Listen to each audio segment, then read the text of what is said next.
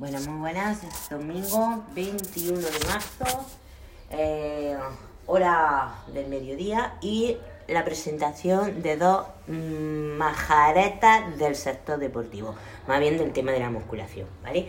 Yo soy Inés Trusser, me dedico, pues bueno, como aficionada al trabajo de, de fuerza, monitora también polivalente y en fin, para no enrollarme, más o, más o menos, pues desde bien joven me gustó el sector deportivo y me dedico profesionalmente también a eso como entrenadora personal.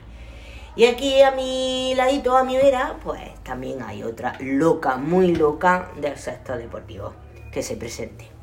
Me llamo Cintia y me dedico principalmente, no me dedico al fitness profesional evidentemente, me gusta practicarlo me gusta experimentar determinadas cosas a nivel deportivo, pero tampoco lo practico de manera profesional por el momento. Bueno, y para introducir un poquito esta presentación, pues hoy es un poco el coloquio entre nosotras, de temas que nos llaman la atención y bueno, nos resultan interesantes como un poco fuera de lugar.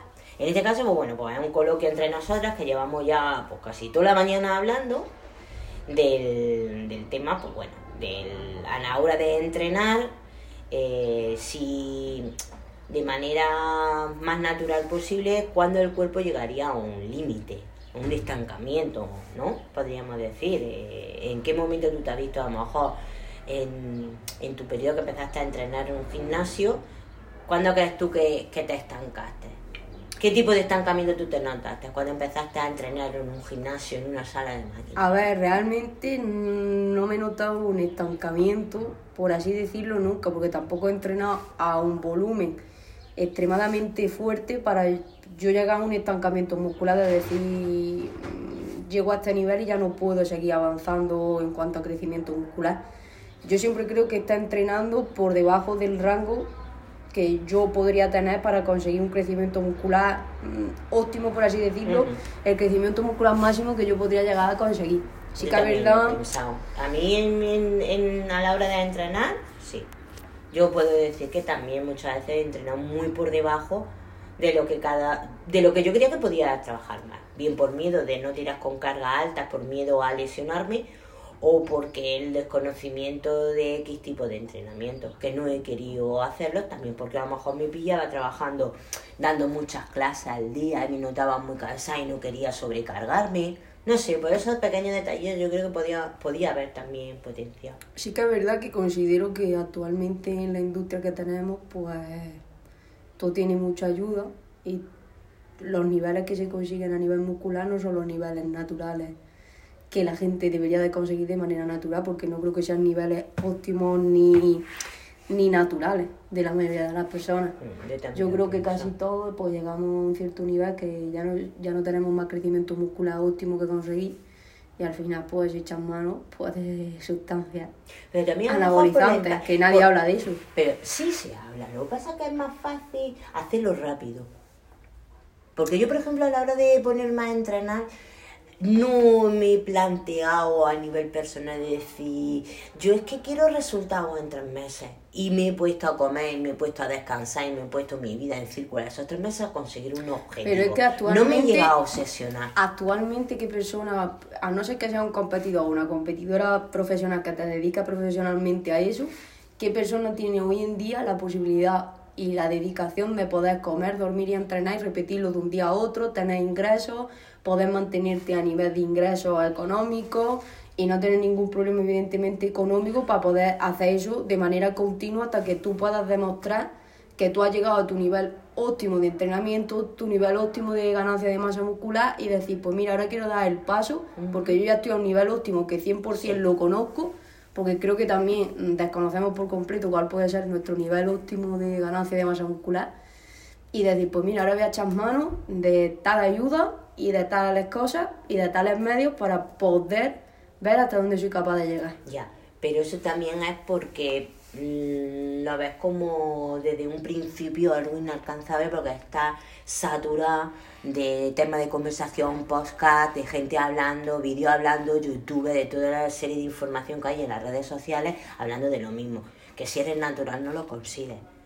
Pero por lo mismo, por lo que estamos hablando, porque no nadie con sector de trabajo que tenga un turno de trabajo de 8 horas o de 4 o 6 horas y que su día a día o su familia, porque estamos hablando, no es lo mismo una persona con 20 años que lo único que hace es o estudiar o está en casa de papá y mamá que le hace sus cosas, o si es autónomo porque se ha ido a estudiar por allá afuera y él tiene que prepararse o ella se tiene que preparar de comer, pues todos esos factores te van a determinar que tú tengas tiempo material para entrenar, comer y descansar, que son los tres pilares supuestamente. Es que realmente ni hablaríamos de manera objetiva de una persona que no tiene no se puede dedicar 100% a eso, ni tampoco hablaríamos de manera objetiva de una persona a nivel profesional, porque al final una persona que se dedica al sector de manera profesional, ya no sea en el fitness, sino al deporte profesional, en culturismo, en fitness, en arterofilia, en fútbol, en baloncesto, lo que sea, al final tiene alguna ayuda externa que le permita alcanzar el nivel óptimo de competición. Hay que ser realista. Si tú compites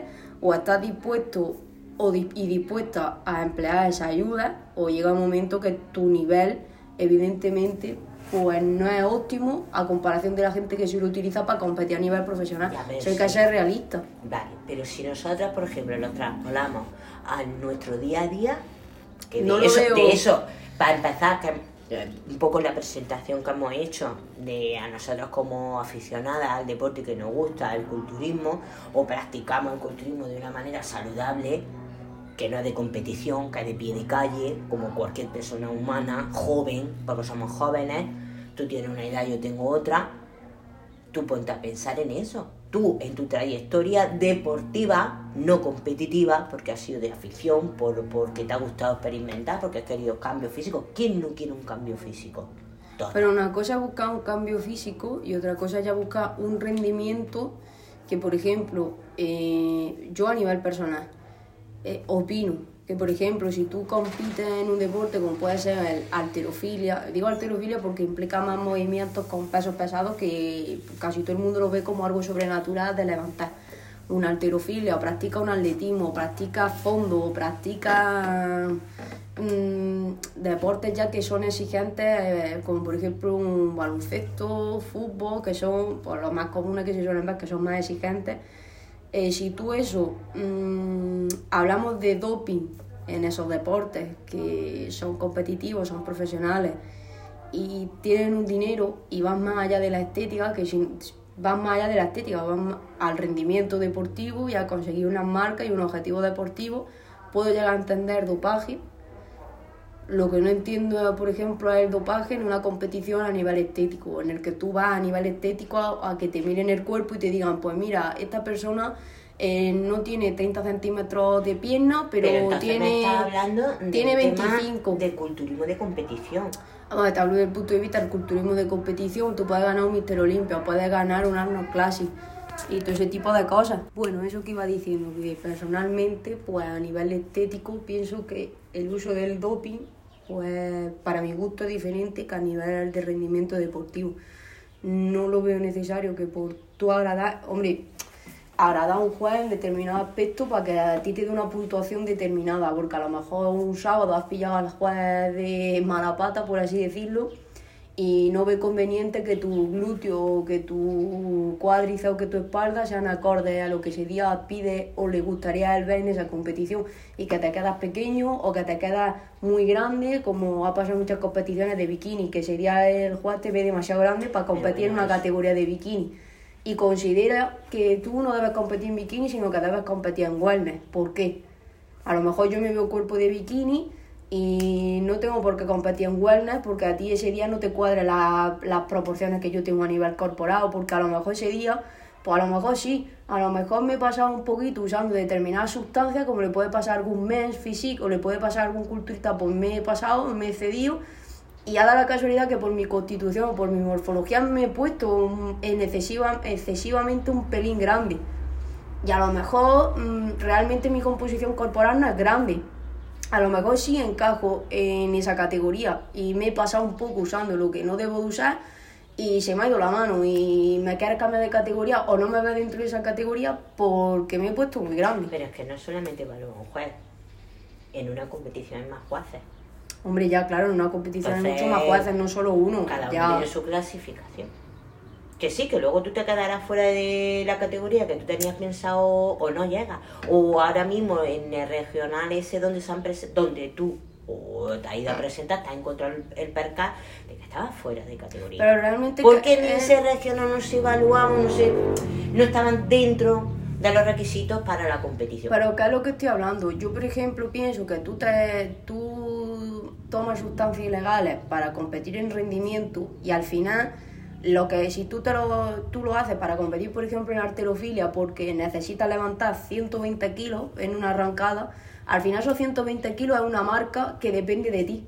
Depende de que tú la levantes o que tú no la levantes. Toda esa sustancia la ha utilizado con ese fin. Que tú puedas o no puedas levantar eso. Si lo levantas, eso, eso es tu ¿Tú te, marca. Eso tú te varias? Un segundo, eso está registrado.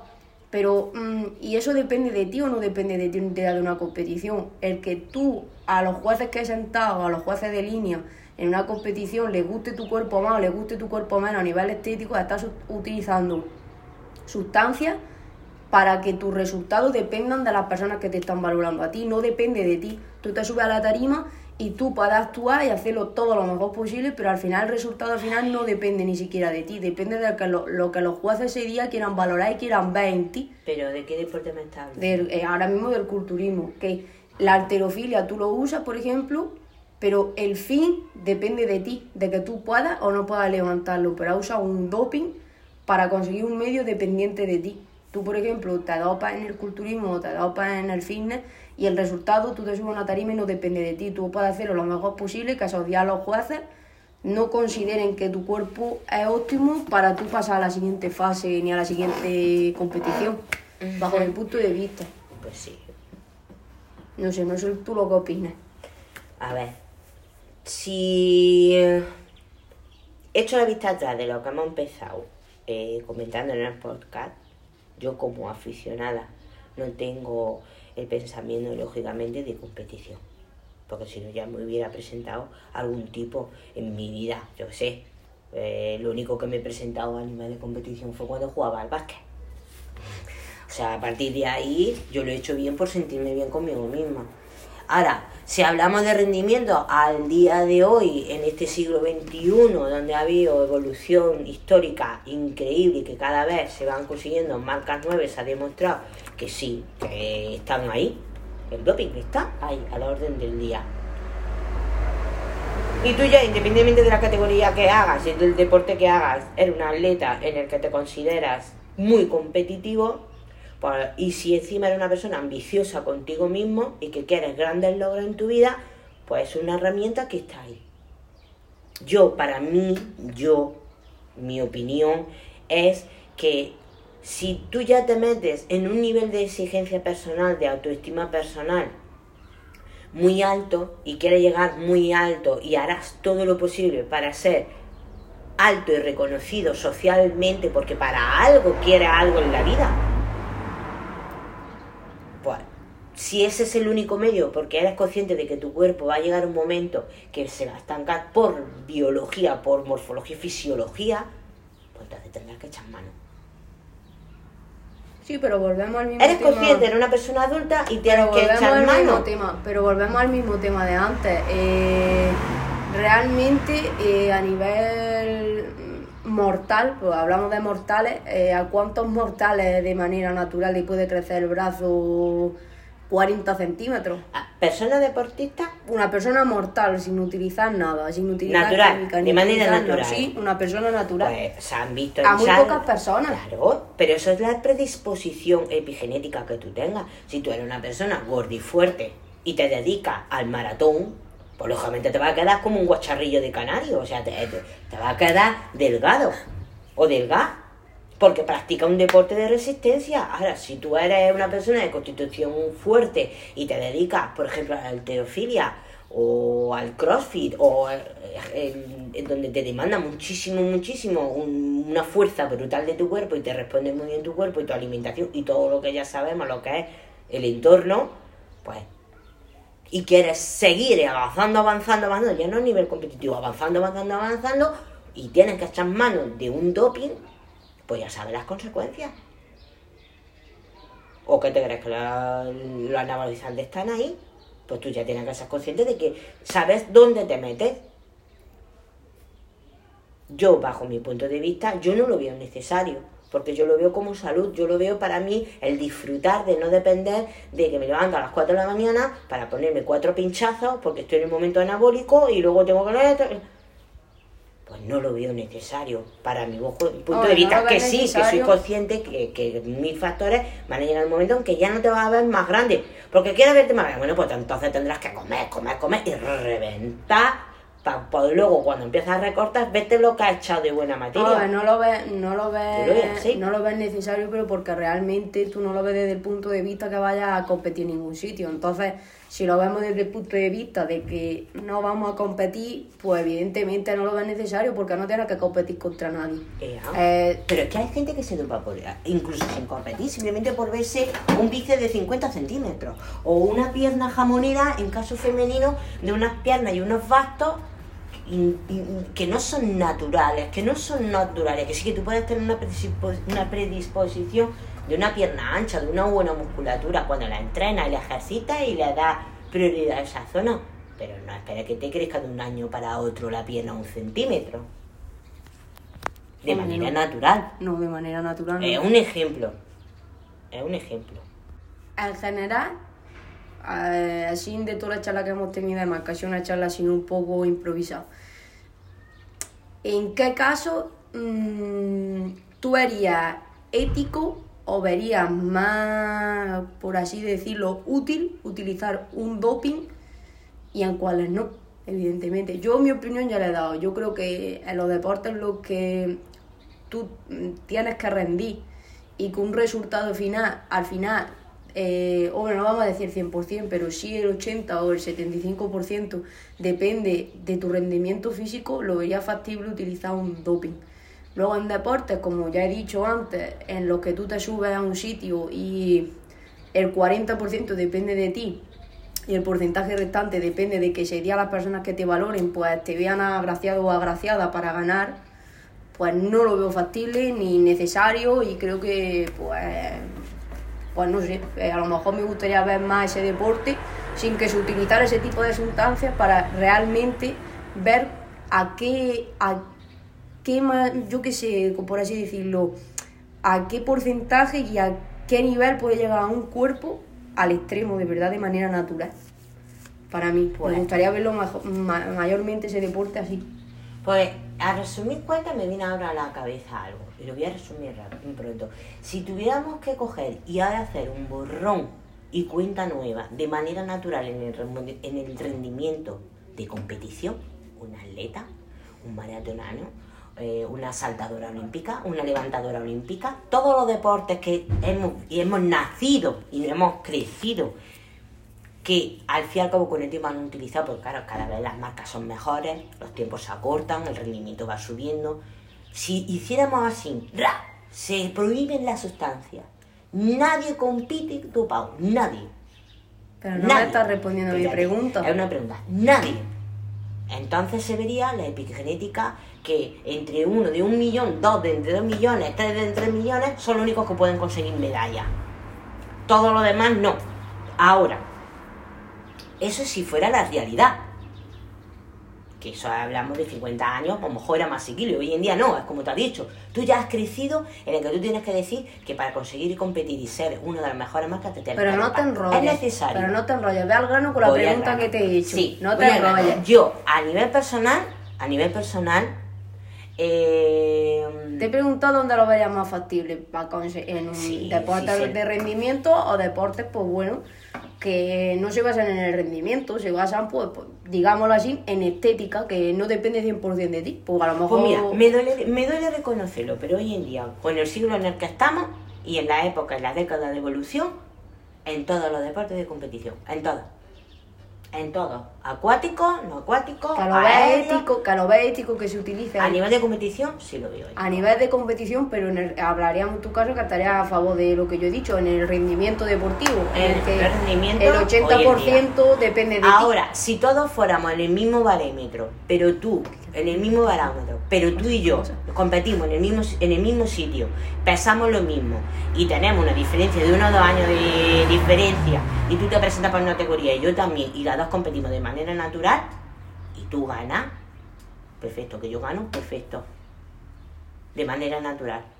Ahora, si tú te presentas con un dopaje y yo no, y tú me superas con, una, eh, con unos datos que me pega una barrida, pues sí me jode. Entonces no lo veo ético, porque has utilizado trampa para rendir. Bueno, Ahora, pues, en el siglo XXI está así, está estipulado, las grandes marcas, todo industrialmente se mueve así, pues claro, éticamente. Vamos a ver que en conclusión pues estaríamos a favor las dos de que se utilizaran pues en deportes que exijan un rendimiento deportivo, por así decirlo, más que estético. Eh, estético una cosa y rendimiento En deportivo el tema ese. Y hasta aquí pues la charla esta tan rara que hemos tenido, que hemos tenido al sol. Pues sí, nos da un poquito de insolación. Hasta el Despide. próximo, hasta el próximo podcast.